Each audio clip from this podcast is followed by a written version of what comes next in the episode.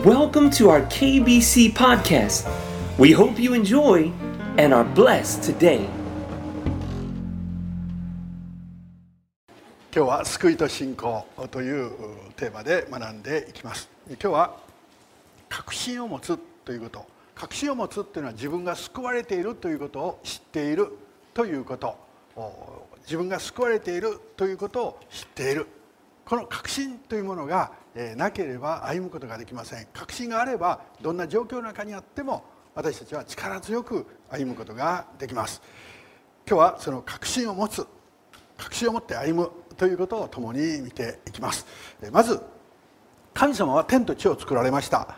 そしてそれらを作った時に喜び素晴らしいと言われました。そして地球を作りそしてそこに人を作った。人を作った時に非常に良かった。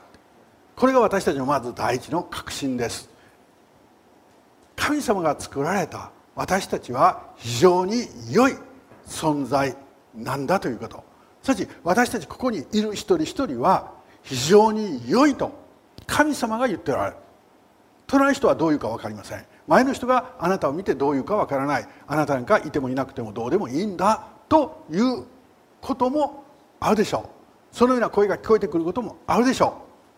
じゃあ私たちはどちらの声に耳を傾けるかということなんです。人の声なのか神の言葉なのか。確信というのは神の言葉から来ます。神様は私たちを作った時神に似せて作った。私に似せて作った。そして人を見た時に非常に良かった。と言われた。私たちは非常に良いものとして作られました。だから非常に良い生き方をすることができるわけです。非常に良い生き方を選んでいくわけです。しかしサタンはアダムとエヴァ非常に良かった。あの2人を誘惑しました。女性を誘惑しました。それはあなたは神のようになる。神のようになる。あなたは素晴らしいでしょ。あなたが善悪を決めればいいんだ。この木の実から取って食べればあなたはあなたが善悪を決めることができるようになるんだ。言い換えるとあなたは神のようになる。神以上になる。そうなった時に確信がなくなっていくんです。なぜか私の確信はどこから来ますか？神の言葉です。私たちが自分が神のようになったら私の確信はどこから来ますか？自分の言葉なんです。自分の自分に対する評価なんです。だから今多くの世の中の人たちは自分で自分を評価してそして自分なんかダメなんだ自分なんかダメなんだそして失敗を恐れほんの少しの失敗も隠したいしたくないというその思いでいっぱいなんです。でも私たちは神の言葉によって生きるんです。誘惑はあなたがこの木の実から取って食べればあなたが善悪を決めることができるようになる。そしてあなたが神のようになる。そして人はその木から取って食べました。自分が善悪を決めるものになりました。食べた男性食べた女性が善悪を決めるものになりました。ということは2人の善悪を決める言い換えると私が正しいという人が2人いるわけです。何が起こるか。正しい人が2人いたら必ず争いが起こる。私が言ってる方が正しい。私が言ってる方が正しい。だからあの夫婦の関係の中で争いが始まっていく。そして子供が生まれるその兄弟の中で妬みがどちらが優れているかどちらが立派なのかというその争いの中で妬みが妬みは憎しみとなり憎しみは殺人となっていく。ですから神から離れたあのエデンから出た神のようになった人間がしたことは妬みと憎しみと殺人だった。この時に人は神の国を失いました。神の国を失うとは何か。神が人を作られた時に神は人を愛された。愛された。さち非常に良いと言われ大切なんだと言われた。だから私たちは神様の前に立つ時に非常に良い自分であると同時に大切な私愛されている私というのを知ることができるわけです。そして人はその神を信頼するわけです。信頼というのは自分を委ねる。すなわち神と私たちの関係は愛と信頼の関係。そして結婚した2人は夫は妻を愛し妻は夫を信頼するという愛と信頼の関係。そして親は子供を愛し子供は親を信頼するという愛と信頼の関係。というものが広がっていく。これが神の国なんです。でそこにいる時誰でも喜ぶことができ誰でも安心です。すなわち神の支配の中に生きるという時に私たち一番確信を持って喜びを持って過ごすことができる。ところが人は自分が神のようになりそして自分が善悪を決めるという世界に出ていってしまいました。追い出されてしまいました。エデンを神の国を失った。そこには何があったかっていうと先ほどの妬みと憎しみと殺し合いが始まっていく。だからそこで自分の力を誇示しないといけない。自分の自信をいつも人々に見せないといけない。じゃあ何によって自分の力を見せるか。権力です。権力というのはどれだけ多くの人たちを動かすことができるか。そして富です。自分の能力です。権力富自分の能力。それを人々は求め集め自分の周りに積み上げてそしてその上に自分が乗る。というこの生き方を始めました。これがニムロデの生き方。レメクの生き方。レメクニムロデの生き方でした。しかしそれは一瞬にして壊れるんです。自分の権力。富。そんなものは一瞬にして消えていきます。私たちはそれでも神のもとに帰ろうとせずに神から離れ続ける離れ続ける。そして罪を犯し続ける。すなわち罪というのは神に背を向けることです。神様は人間に回復の約束を与えられました。回復とは神の国をもう一回立て直すという約束です。そのために一人の人を選びました。アブラハムでした。アブラハム。神様はアブラハムに3つの約束を与えられました。私はあなたを私はあなたの子孫を子孫を通して世界をそう。神様はもう一回人々を祝福の中にさち神の国に迎え入れようとする。アブラハムを通してイスラエルが神の国になるわけです。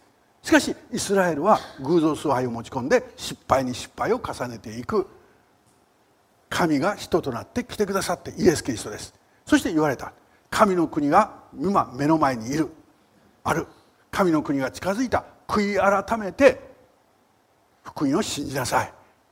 さち神の国の主であるお方が来てくださったんです。そこには神の国が始まった。そしてイエス・キリストがおられるところには神の国が広がっていくわけです。そしてイエス・キリストは十字架にかかって私たちの罪を全部許して解決してよみがえってそして精霊を送って教会を建てられたんです。教会を建てられたんです。教会の頭は誰ですか？イエス・キリストです。だから今教会が神の国になってるんです。イエス・キリストを主と告白するイエス・キリストを信じた群れ。そしてこの群れの中で私こそ神のようだという人いますか？誰もいません。自分の権力や富を誇る人はいますか？いません。私たちが誇るのはただイエス・キリストだけです。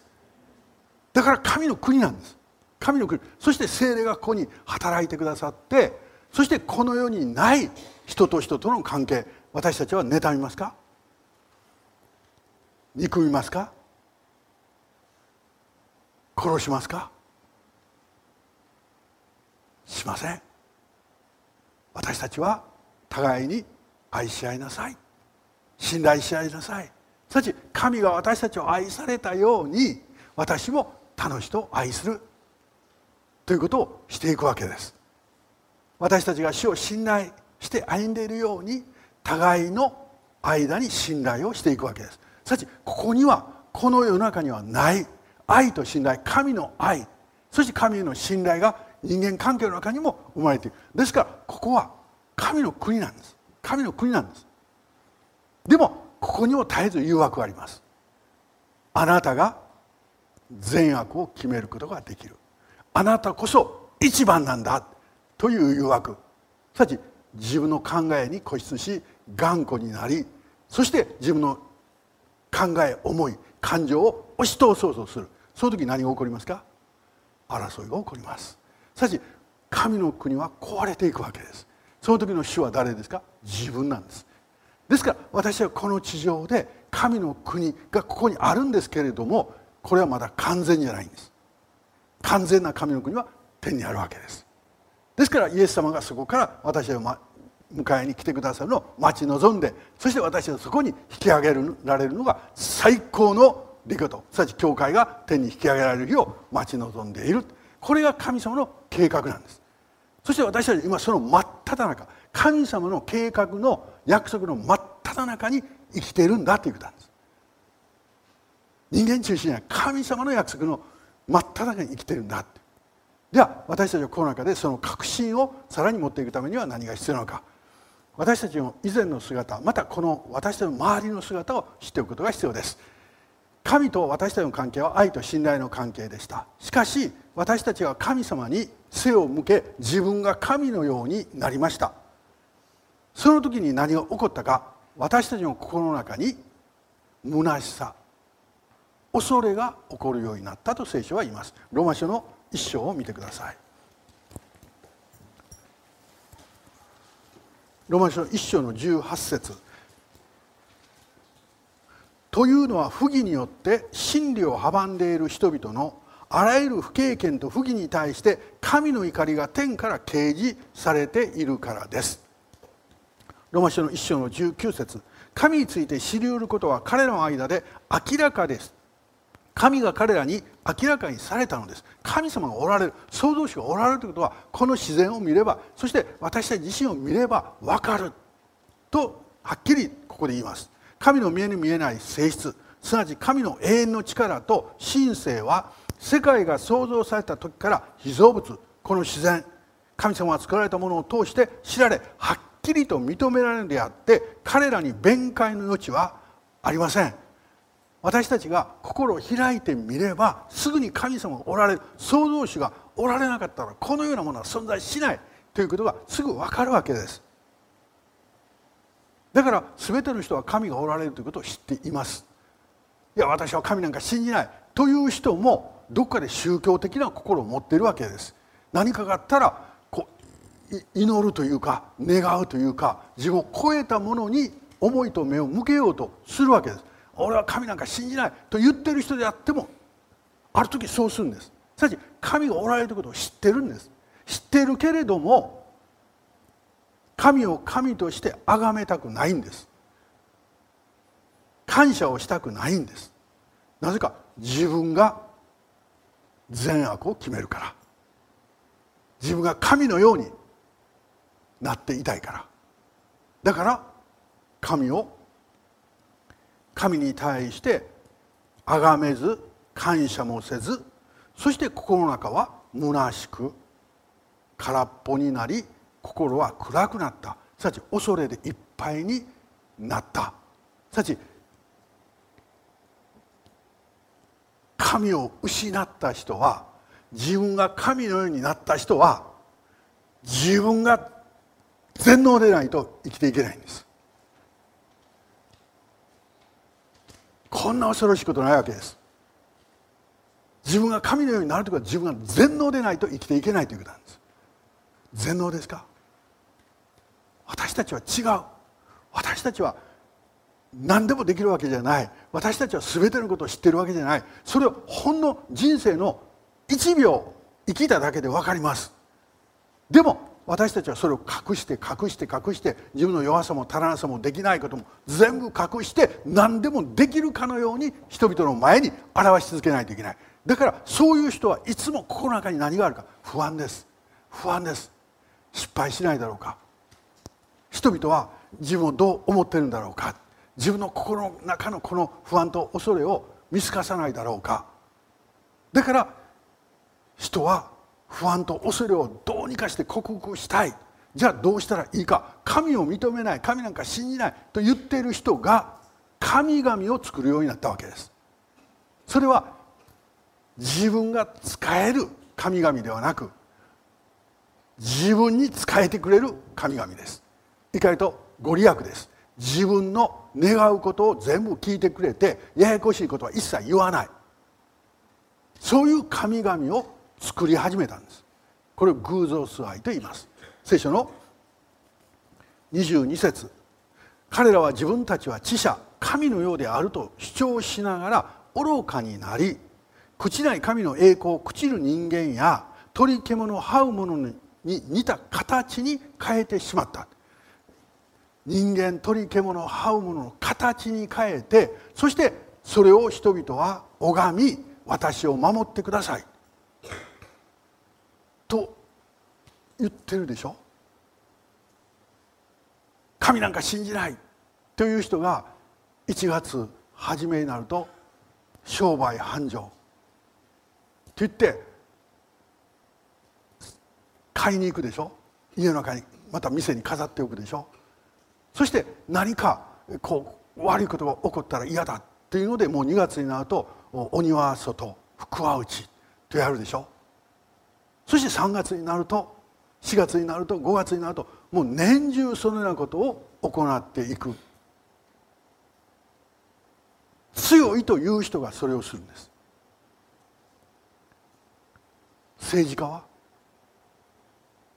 強いように見えながら一番そのようなものに頼るんです。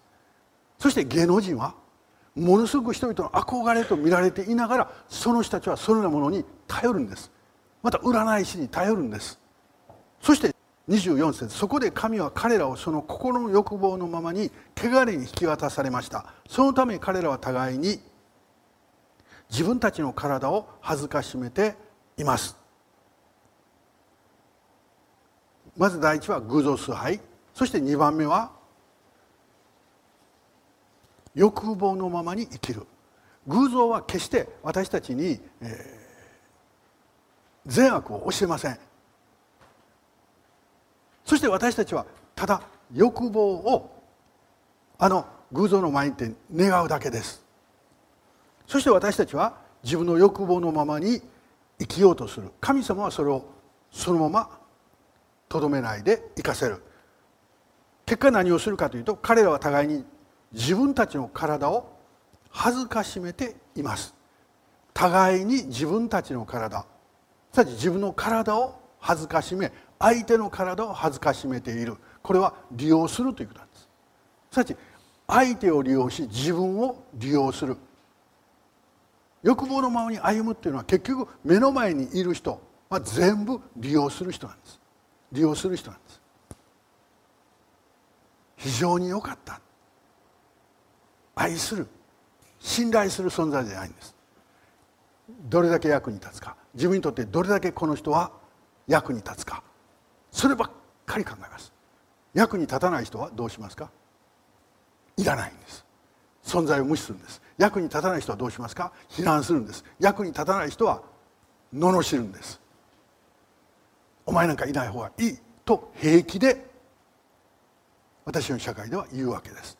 結局欲望のままに人を利用することばかり考える。その利用する最大のものが何かというと体を恥ずかしめるということなんです。これは存在という意味と同時に体そのものなんです。26節こういうわけで神は彼らを恥ずべき情欲に引き渡されました。すなわち彼らのうちの女たちは自然な関係を自然に反するものに変え同じように男たちも女との自然な関係を捨てて男同士で情欲に燃えました。男が男と恥ずべきことを行いその誤りに対する当然の報いをその身に受けています。神様は私たちの中に欲求というものを与えられました。睡眠とか食べることとかそして性的な欲求。これは実は素晴らしいものなんです。神様が与えられた良いものなんです。そしてこの性的な欲求というのは何を意味するかっていうと性の交わりっていうのは結婚した2人においてのみ祝福となり成立するんです。結婚した2人においての性の交わりというのは何かというと奪うものではないんです。自分の存在をもって相手に安心を与えることなんです。自分の存在をもって相手が心地よい思いになること。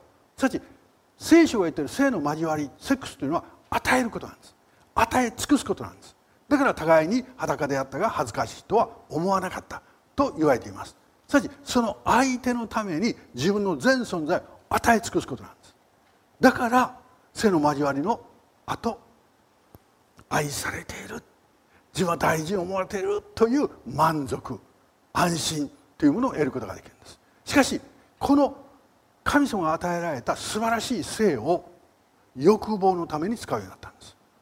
欲望のためっていうのは相手の体を利用するんです。相手の存在を利用するんです。だから男性は女性を利用するんです。聖書はこれを会員と言ってます。女性をただそのような対象としてしか見ない。そのような対象として見て利用すること。これ会員なんです。しかし女性は神様が作られた非常に良かった存在なんです。にもかかわらず自分の欲望を満たすための道具であるかのように使う。最も素晴らしいものを最も醜いものに変えてしまった。欲望のままに。そしてその人は言います。いや別に自分の欲望を満たすために私は男性だけれども相手が女性でなければならないと誰が決めたんですか？私は男性です。男性を通して欲望を満たすことができたらそれでもいいんじゃないですか。女性が女性同士でもそれはその人の権利ではないですか。自分の欲求を満たすのが女性であったらそれは女性でもいいし男性であったら男性であってもいいんじゃないですか。というようになると聖書は2000年前に言ってるわけです。しかしこれ同性愛です。私は今社会はどうなりましたか？欲望を満たすということのために結婚という関係そのもどうでもいいんだ。欲望を満たす。その時に異性という関係それもどうでもいいんだ。何でもいい。そして欲望を満たすためにもっと快楽を強くするために覚醒剤を使ってもいいんじゃないですか？とある人たちは考え始めているわけ。です大麻を使ってもいいんじゃないですか？その欲求をもっともっともっと満足させるために薬物を使ってもいいんじゃないですか？それが私の社会になってるわけです。さち人間は神の国から離れた時に欲望に支配されてしまう。さち自分は神のようだ善悪は私が決めるんだと言いながら罪の奴隷となってしまっている姿がそこにあるわけです。ここで一つ注意しておかないといけないのはある人たちの中に同性に対してのこう思いを持つというそういうこう人もいます。そういう傾向のある人もいます。男性が男性女性が女性。でそれは実は罪ではないんです。私たちの中にも聖書は盗んではならないと言ってる。じゃあ盗みたいという思い起こりませんか？起こるでしょ？憎んではならない。でも腹立って憎むということをしませんか？するでしょ？すな私の中にそういう罪の根はあるわけです。じゃあもし教会の中からそういう根がある人を全部排除したらどうなりますか？ここに誰もいなくなるわけです。私も一番先にいなくなるわけです。すなわち罪の根はあるんです。地上にいる間。でもそれを行わない。ということが大事なんです。同性愛的傾向。これは今はいろんないろんな状況の中でそういうことが起こることがあるんです。傾向が。そういう人たちも教会に来るんです。そして教会の門はそういう人たちのために大きく開かれてるんです。なぜかイエス様は罪の性質を持った人たちを招いて救うために来たんだ。だから教会の中でそういう傾向のある人をもし排除したらその人たちはどこに行きますか？どこで救いを得ることができますか？私たちはそういう傾向のある人であっても迎えます。迎えます。そしてその人がイエス・キリストを信じたらそういう傾向があったとしてもそれを行わないように本来の聖書が言ってる結婚ができるようにその人を助け祈り指導するわけです。その時その人はそういう傾向があったとしても神の国で神の民として生きることができるんです。私たちはこの基準を持っておくことが必要であるわけです。ですから、えー、ある人たちは自分の中にそういう傾向が少しでもあればもう自分は教会にふさわしくないとか教会に行ってはいけないんだとかクリスチャンとして失格なんだとか自分で自分を裁いてしまう時があるんです。いやそういうことをする必要はないんだということです。一切ないです。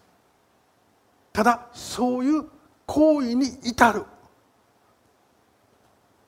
ことのないようにしましょうということです。ですからもしあなたにそういう傾向があれば周りの人たちに言う必要ないです。ただゾンリーダーか牧師に教えてください。私は私たちは皆さんを絶対裁きません。そのことについて責めません。責めることじゃないからです。私たちは何ですか？助け。その人のために祈ります。そしてその人と一緒に戦います。そういう傾向が出てきた時に一緒に同じところに立って戦います。だから、えー、自分の中にどういう傾向があったとしても恐れないで怯えないで共に主を見上げて歩んでいくということが必要です。今多くの人たちは欲望を満たすということでそのようなことなしに突っ走り続けているということです。そして第3番目神から離れ背を向けた人のしていることは29節あ28節の最後それで彼らはしてはならないことを行っているのです。今度はしてはならないことをしている。彼らはあらゆる不義悪貪欲悪意に満ち妬み殺意争い欺き悪巧みにまみれています。また彼らは陰口を言い人を中傷し神を憎み人を侮り高ぶり体現相互し悪事を企み親に逆らい浅はかで不誠実で情け知らずで無慈悲です。このような姿になっていくと言っています。これ私たちの以前のもう丸々その姿を言っています。ですから聖書は全ての人は罪を犯した。すなわち背を向けた結果この姿を持つようになったんだ。これ罪の実です。そして最後は無感覚です。32節彼らはそのような行いに行いをする者たちが死に値するという神の定めを知りながら自らそれを行っているだけでなくそれを行う者たちにも同意もしているのです。同意しているというのは万引きをした人がいる。すると、まあ、誰でもするよね。万引き店員がちゃんと見てないから悪いんだ。で自分だけが悪いんじゃない。みんなしてる。みんなしてる。みんなしてる。だからテレビの世界の中で何かをしているならばみんなしてる。また自分の友達の中で何かをしているのはみんなしてる。みんなしてるから悪くない。それが基準になっています。みんなしてる。聖書は言います。最後の罪のこ最後の段階というのはみんなしてると言って無感覚となっている。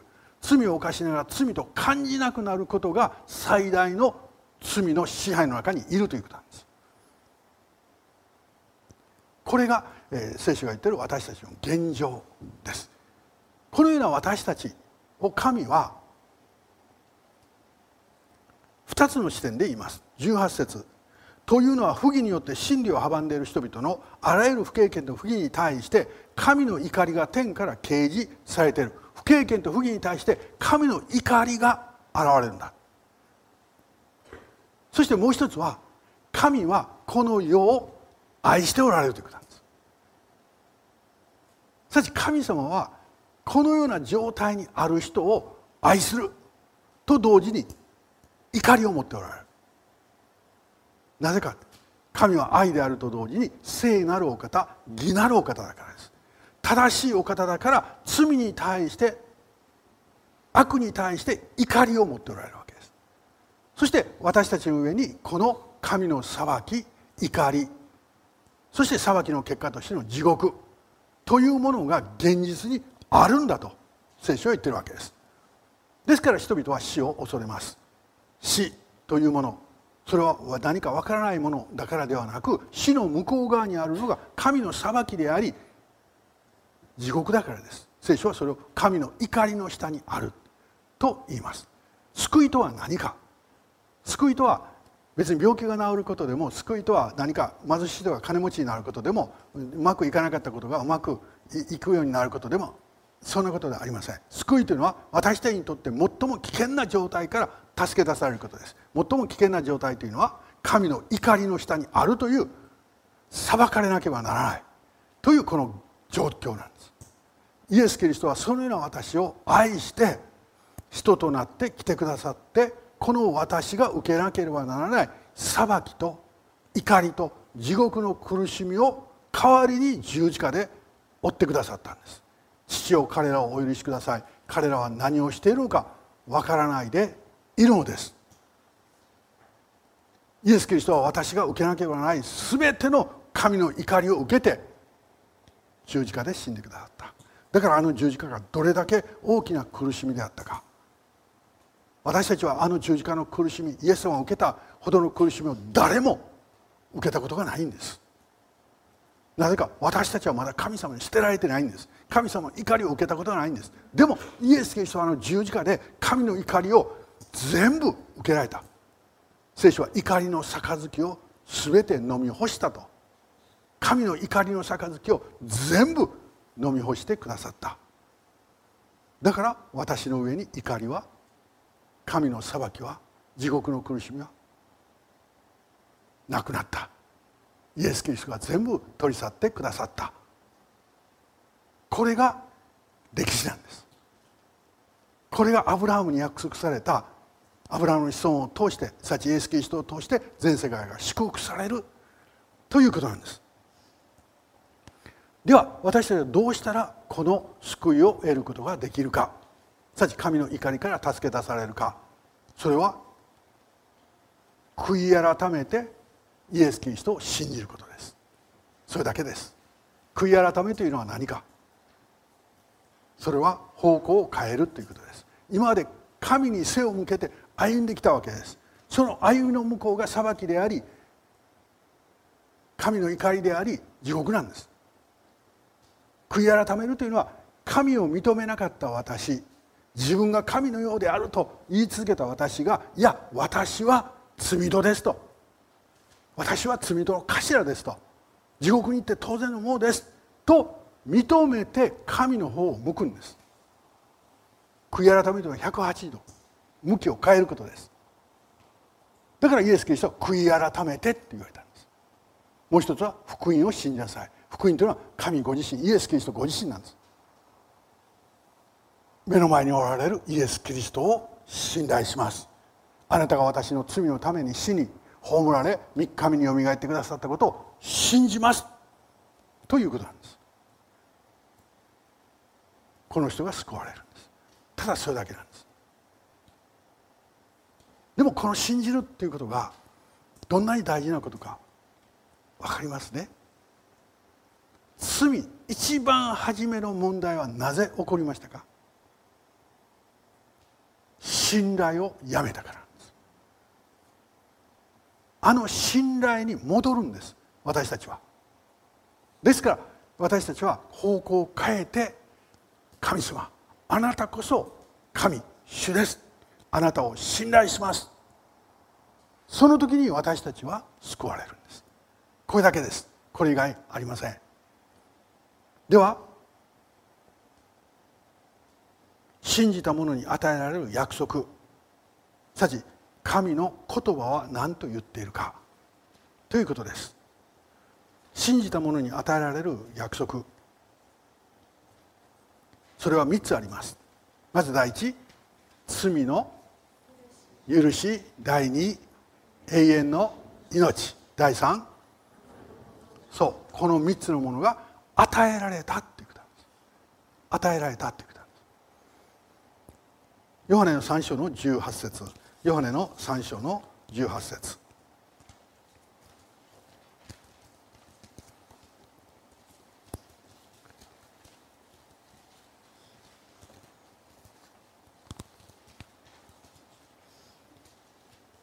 じゃあそこを読んでください。じゃあみんなで123はい。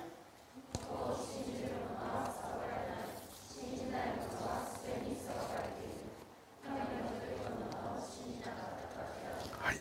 御子を信じる者は裁かれない。先ほど自分勝手に歩んだあの行き着くところは神の怒りでした。そこになったのは神の裁きです。だから御子を信じる者も裁かれない。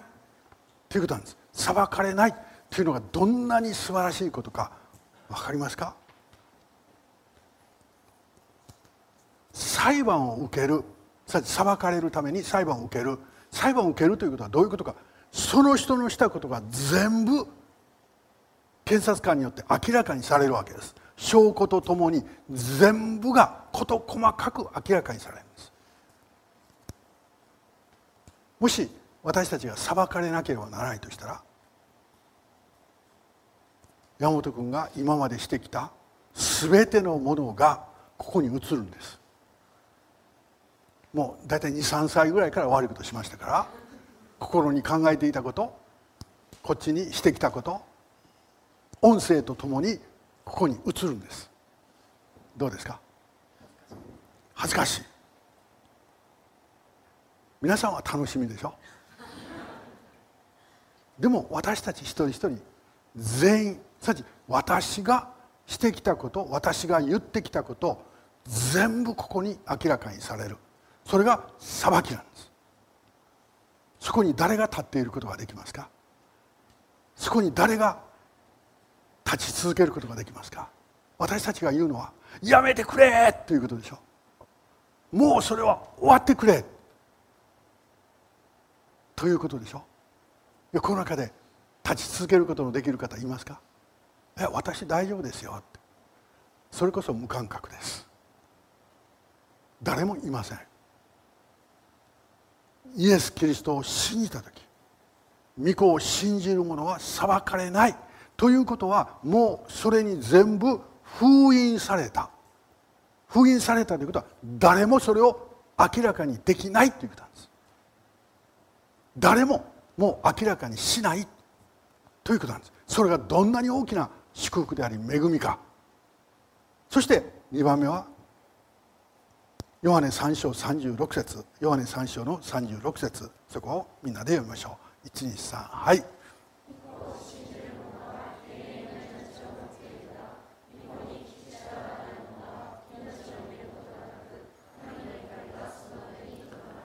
神の怒りがとどまり続けている。しかし信じる者には永遠の命が与えられる。永遠の命というのは永遠今も将来も同じということです。すなわち今神の国に生きることができるんです。今。そしてこれからの後も今なんです。神の国に生きることができるんです。すなわち私たちは永遠の命に生きるという神の前に神の国に生きることができる。この特権が与えられたんだということなんです。だから私がこの地上の使命を終わっても行くのは神の国なんです。変わらない。もっと完全な神の国なんです。だから私たちはその神の国を待ち望んでいるわけです。今のこの神の国すなわち教会のこのこの群れと共にいることも嬉しいです。喜びででもでもまだ不完全です。不十分です。完全な神の国に私たちは入ることができる。すなわち今神の国の前味を経験し味見をしながら縁の命の中に生き続けることができる。これが天国なんですこれが天国なんです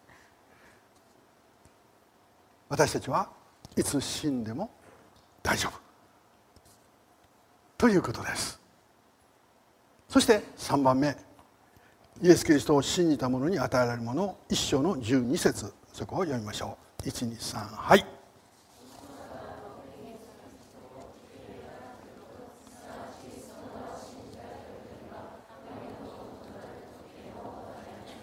はい、神の子供とされる特権が与えられたんです。神の子供とされる特権特別な権利です。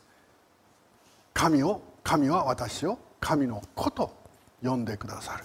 すなわちあのエデンの園で神様との関係を持っていたその関係の回復なんです。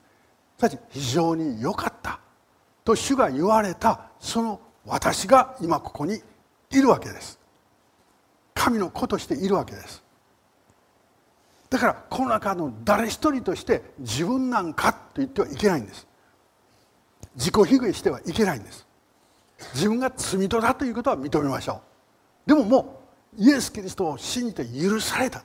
許された私は神の子なんです。プリンセス。プリンスなんです。王子なんです。神の王女なんです。だから私たちは神の子としてプリンセスとしてプリンスとして生きるんです。私たちが立派なんだからじゃなくて父が素晴らしいわけです。父のもとにいることが喜びになるわけです。そして私たちの特権はその父に対して天皇お父さんと祈ることができるんです。エルミはあの困難の中で祈りました。あなたには不可能なことがありません。と告白して祈った時に神はエレミアに私にとって不可能なことは一つもないとまず答えておられるんです。この関係なんです。あのエレミアの祈りを神様無視してないんです。エレミアの祈りあなたは全てのことができる。全てのことが可能なお方です。とエレミが祈ったその祈りを神は聞き受け取りそうだ私には不可能なことはない。ということをもって応答しその後語られる。そしてエレミアと神様は本当に近い関係。怒りとその祈りを聞いておられる。聞いてくださる。お父さん天のお父さんということができる。私たちはこの地上で時に親子の関係の中で父に対して不満を持つということもあるでしょう。完全な父なんかいませんから。そして自分はあの父のもとに生まれたからあの母のもとに生まれたから自分はこんなんなんだと言って、えー、それを正当化する人もいるでしょう。でもクリスチャンになったら絶対それはできないんです。父替えが始まったんです。母替えが始まったんです。私には天のお父さんがいるんです。私を愛し私がどんな姿になっても愛し続けてくださったあの天のお父さんがいるんです。そして私がどんな状況になっても助けると言ってくださる天のお父さんがいるんです。だから私たちは自分の人生を父のせいにしたらダメなんです。母のせいにしたらダメなんです。親のせいにしたらダメなんです。もうする必要はないんです。イエス・キリストを信じた時私は神の子とされたんだ。だから私の父はこの素晴らしいお方なんだ。そしてそのお方が私を非常に良かったと言っておられる。これがまさに神の国の神様との関係なんです。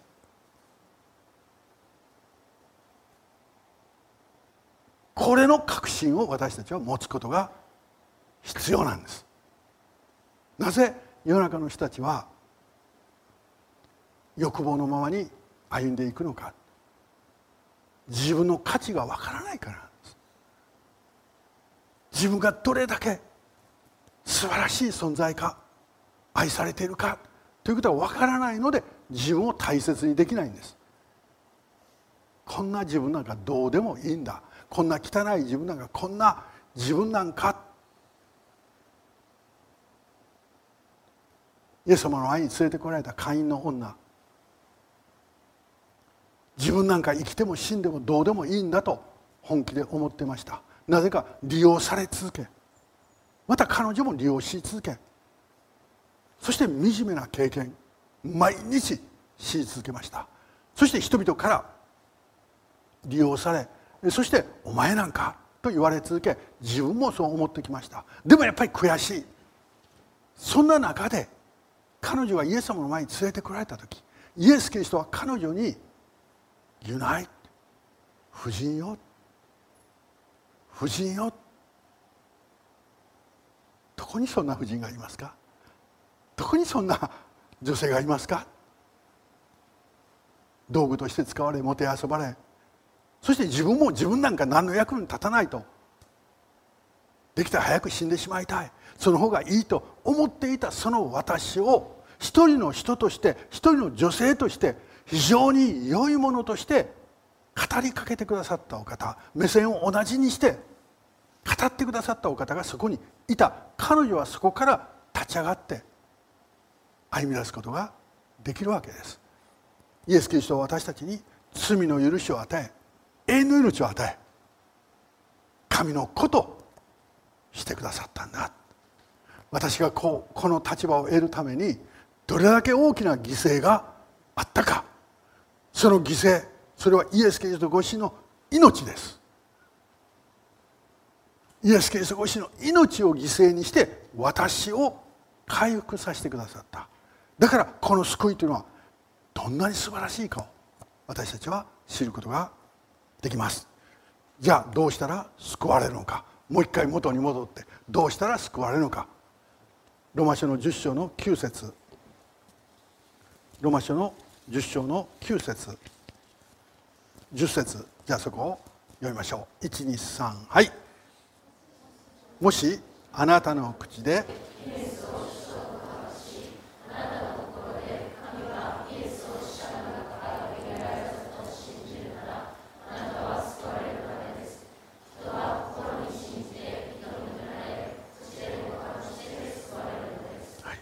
イエスを主と告白しあなたの心で神はイエスを死者の中からよみがえらせたと信じるならあなたは救われる。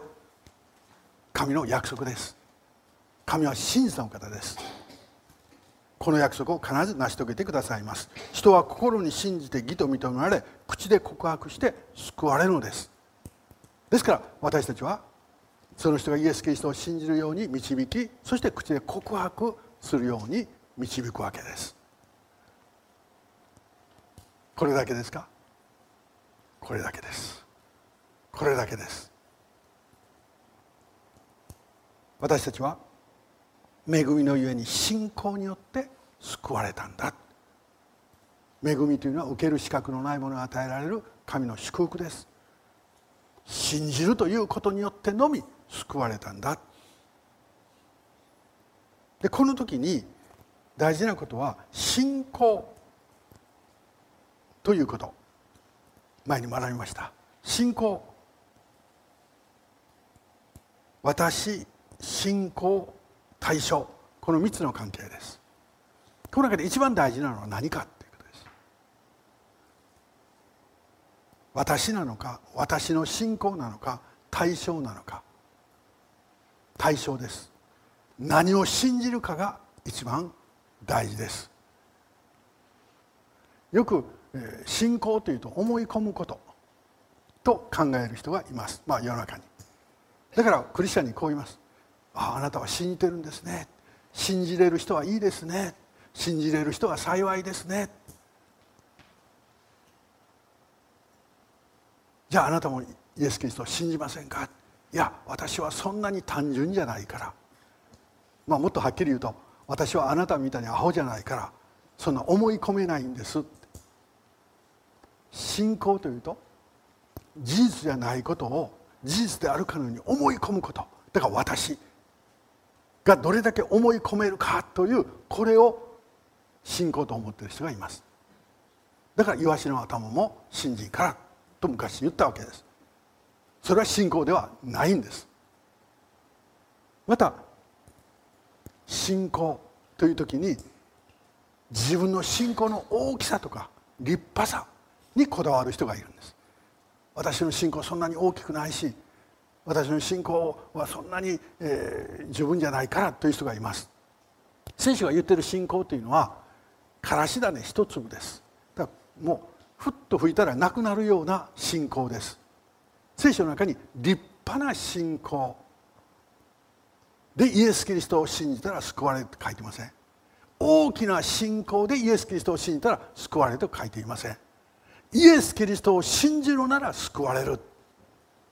だから大事なことは何か？私にこだわらず自分の信仰の大きさとか小ささそんなのにこだわらず何を信じたかが一番大事なんです。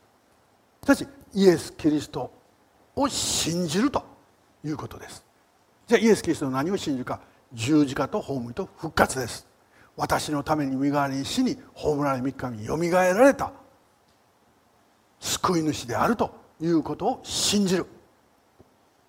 その信仰が大きいとか小さいとか関係ないんです。信じれば救われる。これが聖書の約束です。ですから皆さんは自分の信仰をほじくり回さないようにしていただきたいんです。で自分の信仰を大きいとか小さいとかもうそんな計りで、えー、測らないようにしていただきたいんです。また他の人の信仰を見てあの人の信仰は大きい。あの人の信仰は小さいとかもうそんな人の信仰を測らないようにすることが必要なんです。私たちはイエス・キリストを信じたというその小さな信仰であったとしてもイエス・キリストを信じたという大きなまああるとしたらですけども大きな信仰であってもどちらにしても救われるんです。救われるんです。それが聖書の約束です。だから自分の信仰が大きいとか小さいとかそんなことにこだわらない。そんなことをいちいちいちいち測らない。ということです。そして信仰には3つの要素があります。その土台は知識です。そして、えー、その上にあるのは理解です。その上にあるのは信頼です。私たちは何を信じるかというと神の約束です。神の言葉です。だから知識がないとダメなんです。勝手に思い込んだらダメなんです。聖書が言っている。神の言葉である聖書が言っているというこの土台がしっかりしてないといけない。これが岩の上に家を建てるということなんです。神の言葉の上に家を建てる。自分の人生を建てる。そして理解というのは自分との関係。全ての人は罪を犯したと言われた時にそうです私ですと言えるかどうか。全ての人は罪を犯した。はいそうです。あの人もこの人も周りの全部ではないんです。多くの場合自分を除外して聖書を読んだりします。全ての人は罪を犯した。そうです。私です。そしてイエス・キリストは罪人を愛し罪人を許すために十字架で死んでくださった。その時に私のために死に私を許してくださった。と私との関係がはっきり分かることなんです。これが理解です。そして3番目はその約束の言葉に自分を任せることです。これを信頼と言います。約束の言葉に自分を委ねることです。これが信頼ということです。私は神ですか？イエス・キリストは神ですか？どちらが言っていることが正しいですか？イエス・キリストです。だから私たちは自分がどう思うとか自分がこう考えるとかそんなところにこだわらずにイエス・キリストが言われた。なぜかイエス・キリストは神なんですから。私は神じゃないわけです。だからイエス・キリストの言葉に自分を委ねるんです。これがクリスチャン生活なんです。イエス・キリストの言葉に自分を任せるんです。そこに確信があります。自分の感情や自分の経験やそんなものに土台を置かない。喜んでるから私は救われてる。あ祈りが聞かれたから私は救われてる。病が癒されたから私は救われてる。いやそんなことどっちでもいいことなんです。そんなこと土台にはなりません。土台は神の言葉。それが神が神であるということなんです。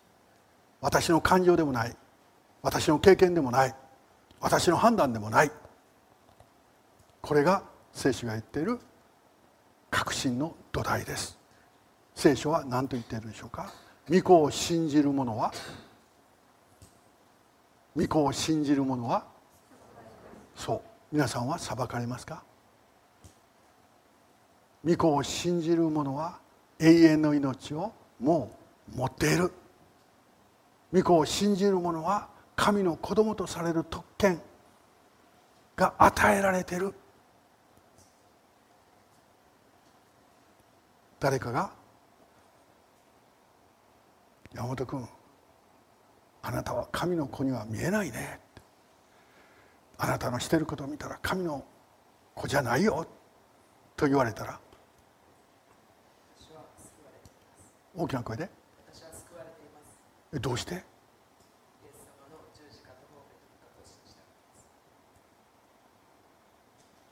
今彼は聖書の言葉に立ったんです。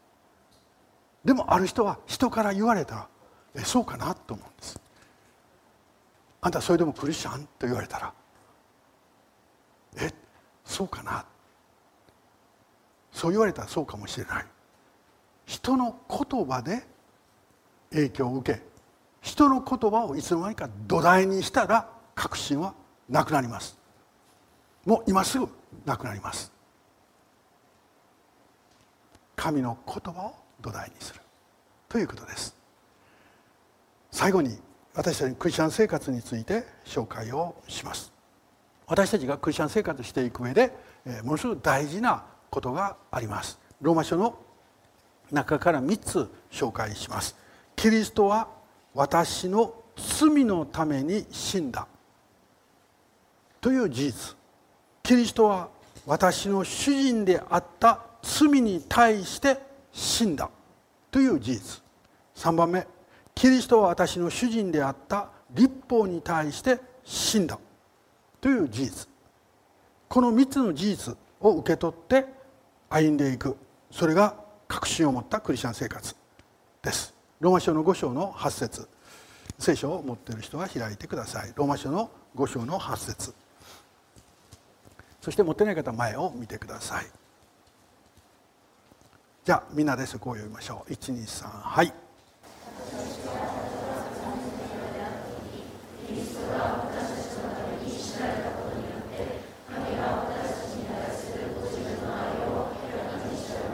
はい。キリストが私たちの罪のため私たちのために死なれた。すなわちイエス・キリストは私の罪のために死んでくださったんだ。すなわち神の怒りを私に代わって十字架で受けてくださったんだという事実なんです。罪がもたらす結果をもうイエス・キリストは全部負ってくださった。そして許してくださった。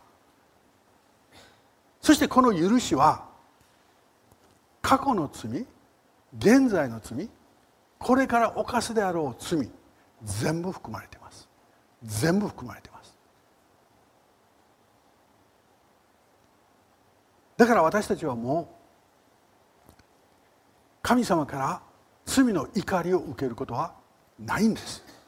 もうすでにイエス・キリストが私の過去現在未来の全ての罪のために死んでくださったからでも自分自身とサタンがちゃんと覚えてます。過去の自分を。だから私たちが祈ろうとするとここという時にサタンは「お前なんか祈ってもダメなんだ」と言ってきます。お前の過去どうだったかお前の以前どうだったかお前の前の姿どうだったかいやお前の機能はどうだったんだ。あの罪あの愚かさお前が祈っても仕方がない。そしてそれを受け取ってしまう。祈らなくなる。そして祈れなくなっていく。その時確信を失っていきます。なぜですか？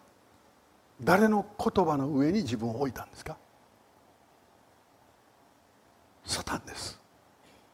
誘惑者です。私たちは誘惑者の言葉の上に自分を置いてはいけないんです。また誘惑者に誘惑された自分の言葉の上に自分を置いたらすぐに確信を失います。イエス・キリストは自分の過去の罪のために現在の罪と未来の罪全てイエス・キリストは許すために十字架で死んでくださったんだ。じゃあ私たちはこれからもう許されてるんだからどんな罪を犯しても大丈夫だと言えるか言うか、まあ、本気で信じた人は一回はそう思うわけです。でも今度神様の思いというものを神様の関係の中を生きてみたら違うというのが分かりますね。私はもう許されてるんです。受けられてるんです。けど私が罪を犯したら神は私を見て悲しまれるでしょ。ちょっと親みたいなもんです。親はもう受け入れてるんです。絶対捨てないんです。けれども私たちが親に反抗し自分勝手なことをしてたら親は悲しむでしょ？だから私たちも神様を悲しませたくないわけです。そして、えー、私たちが悪いことしたらなんか親がなんか遠くに行ってしまうでしょ？そして私たちの側から近づけなくなる。だから私たちは罪を悔い改めるんです。罪を犯したらもう許されているわけです。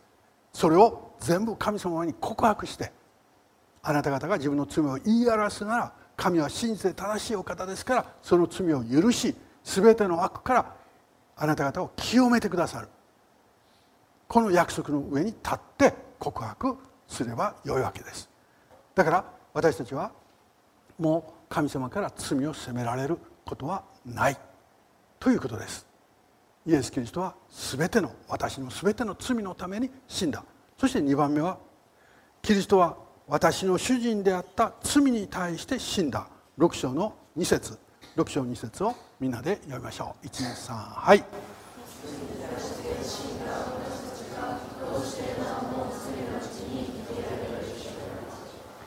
ここに罪に対して死んだ。先ほどはイエス・キリストが罪のために死んでくださった。でここでは罪に対してイエス・キリストは死んだ。そして私たちも死んだ。その私たちがどうしてなおも罪のうちに生きていられるでしょうか。この罪というのは以前の私の主人だったんです。私たちは自由だ自由だと言いながらクリスチャンになる前ですよ。でクリスチャンになったらなんか束縛されるとかあれしてはならないこれしてはならないということなんでしょう。だからクリスチャンになりませんという人います。じゃあまあ実際はクリスチャンになって私は本当に自由になりました。でクリスチャンになる前自由だったかということです。私は自由じゃなかったです。憎みたくないと思っているのに憎み。怒りたくないと思っているのに怒り。責めたくない。もうあの惨めさを経験したくない。と思いながら口から責めることがあふれ出てくる。争いたくない。と思っているのに争ってしまう。すなわち私は以前自由じゃなかったんです。気が付いてなかったんですけど私を支配していた者がいる。罪が私の主人となっていたんです。えー、本当に恥ずかしい話ですけれども私は、えー、禁酒を酒をもう飲まないというのを19歳で決めました。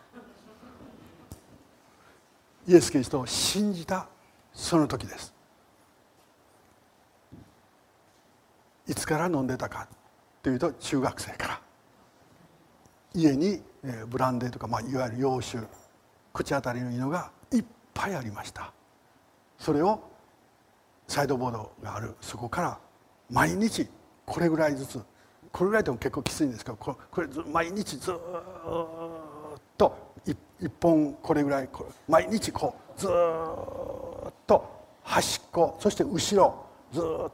なぜかというと親にバレないように母親にバレないようにそれをずっと飲んでそして元に戻ってまたこう飲んで。そしてまた後ろに行ってという実はこれを中学時代から繰り返していました。そして高校時代受験勉強するのに実は普通ではできなかったんです、えー、ここの帰りに日課のポケット瓶という二級酒の安いウイスキーを自動販売機が昔あったんです。それで買ってそしてプラスチックの蓋がついてカップがついてて家に帰って受験勉強する前にそれにストレートで入れてこれぐらいをギュッと飲むんです。そうするとこの辺がカーッあの飲んだことある人覚えがあるでしょこの辺がカーッとなってこの辺がカーッよし勉強しようって。できるはずないんです。すぐ眠くなってしまう。で私はやめたい。本当にやめたい。やめたい。やめなければならない。と何度も思ったんです。でもやめれなかった。私は自由があったので酒を飲んでいたのではないんです。酒の奴隷になってたんです。なぜか僕はやめたいと本気で思った時あったんです。でやめれなかった。でもイエス・キリストを信じたらやめようって。と決心したら本当に次の日から今まで一切飲んでない。ん自由になったんです。同じように罪は私を奴隷にして束縛してたんです。そしてイエス・キリストが十字架にかかって死んでくださった。あの罪に対して死んでくださった。罪という主人この当時奴隷が自由になる方法。その一つは死ぬことだったんです。主人はその奴隷をこき使ってこき使ってその奴隷が死ぬ。すると共同墓地に捨てる。その時初めて奴隷は死んで自由になるわけです。ところが何かの拍子に3日目にふっと生き返る。街の中を歩く前の主人がやってくる「お前俺の奴隷じゃないか」すると奴隷は言えるんです。私はもう一回死にました。あなたとの関係は終わりました。私は自由です。と同じこと。この奇跡をイエス・キリストはしてくださったんです。十字架にかかって死んだのは私だと。梅谷悟だと。そして罪という主人に対してイエス・キリストが代わりに死んでくださった。そしてよみがえってくださった。イエス・キリストがよみがえった時私も新しい命に生きた。じゃあ新しい命に生きてる私は罪の奴隷ですか？いえ？罪から自由になったんです。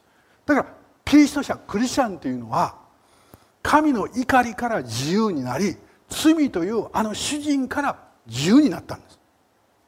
私たちは今自由になったんです。そして3番目キリストは私の主人になった立法に対して死にました。7章の4節。7章の4節。そこをみんなで読みましょう。13はい。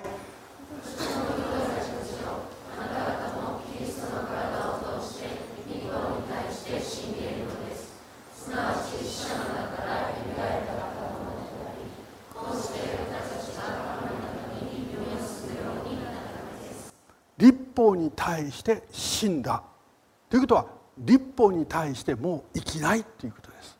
パウロが言っているこの立法というのはいわゆる立法主義というもので自分の努力は頑張り真面目さを神に認めてもらいたい褒めてもらいたいとの態度と生き方なんです。すなわち自分の努力や頑張り真面目さを神に認めてもらいたい褒めてもらいたい。という生き方なんです。これが立法主義なんです。だからこういう人は決まりを守るの大好きです。そしてその決まりをたくさん守っている自分が大好きです。そしてその人は決まりを守らない他の人は大嫌いです。ここに何が起こるかというと立法をすなわち決まりを自分はどれだけ守っているかによって誇りを持ち自分がどれだけ守っていないかということによって自己卑下をする。すなわちクリスチャンこれクリスチャンです。クリスチャンがどれだけ忠実に祈り、まあ、こういう忠実という言葉をここで使うのは本当は不適切ですけどまあ言いますね。分かりやすい。忠実にどれだけ祈り聖書を読み忠実に奉仕し忠実にクリスチャン生活し忠実にみんながすごいねと言ってくれるような歩みをしていく。その結果周りの人が褒めてくれる。周りの人がすごいねと言ってくれる。それが原動力となってもっとしていく。そして神様はどうですか？私はこんなに素晴らしいことをしています。こんなに立派なことをしています。と神様の前にそれを持っていって積み上げて歩んでいこうとする生き方なんです。これ立法主義なんです。でこれは日本の多くのクリスチャンたちが陥る課題なんです。でもそこに教会が陥ると教会が誇りと非難の渦に巻き込まれていくんです。なぜかそのような決まり立法をさち真面目さを頑張りを持っている人は誇ります。頑張ってきた自分。この教会は自分が支えてきたんだ。自分が。そして一方にそのようにちゃんとできてない。人たちはまるで二流のクリスチャンのように。小さく小さく。すなわち誇りと自己卑下の中に。そして時には誇りと裁きの中に教会は巻き込まれていくんです。それは教会か。違います。立法に対してもう死んだんです。それはどういうことか。自分の真面目さ。自分の力。自分の能力を忠実さを神様の前に積み上げていって認められようとする生き方をもうしなくていいということなんです。私たちは何によって生きるか信仰です。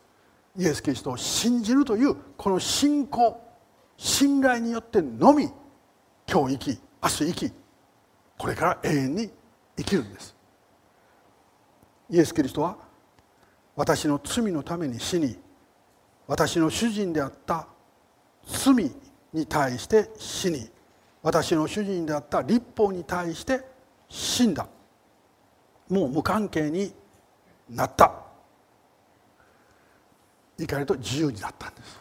私はもう自由になりました。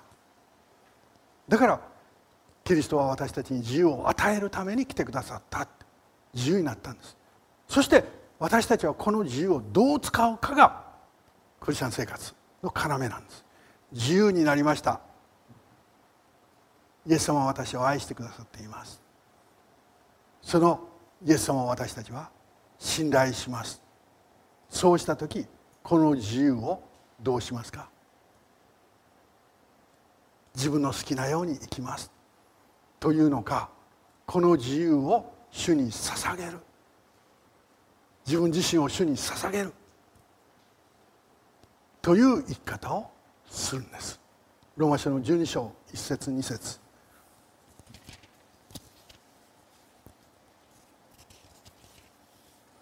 12章の1節。みんなで読みましょう。123はい。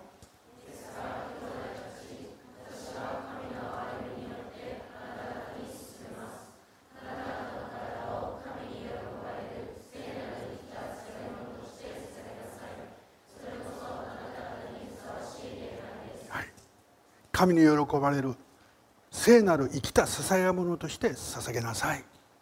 私たちはもう聖なるものなんです。そして自由なんです。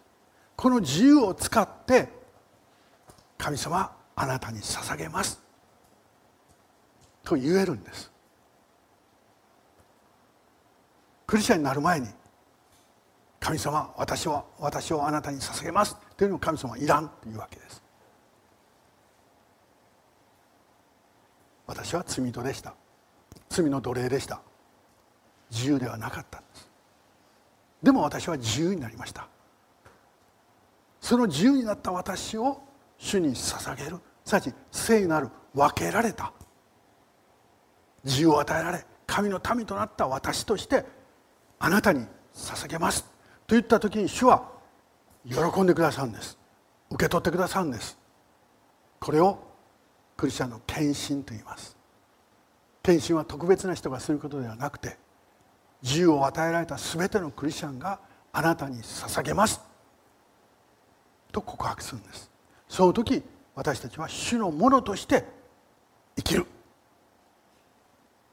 それが出会いなんです。出会いとは何か。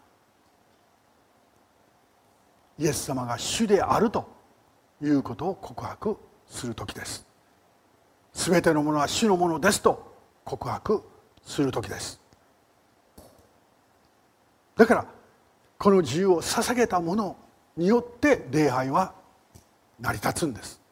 なぜカカワ没教会の礼拝が魅力的か。自分の自由を捧げた人たちがそこにいるからなんです。そして私の主はイエス・キリストですと告白する人がいるからなんです。そこでイエス様が私のためにしてください。イエス様は私のために横の人なんかどうでもいいです。私を祝福してください。そんな人いないわけです。そしてこの中で誰が一番立派なクリスチャンで誰が一番信仰者そんなことを考える人一人もいないわけです。誰が一番忠実で一番誰が頑張ってるかそんなことどうでもいいことなんです。なぜか私は主に捧げた。そして主は私を受け取ってくださった。私は毎週私たちは毎週トマスと同じ告白をすることができます。復活されたイエス様にトマスは最高の告白をしました。イエス様を目の前にして私の主私の神。私たちは救いの確信を持って歩んでいく確信を持って歩んでいくそのために何が必要か自分を捧げましょうイエス様私はあなたのものです私の主はイエス様あなたですと告白しましょう Thank you for listening. We hope that today's podcast was a blessing in your life. See you next time. Produced by KBC.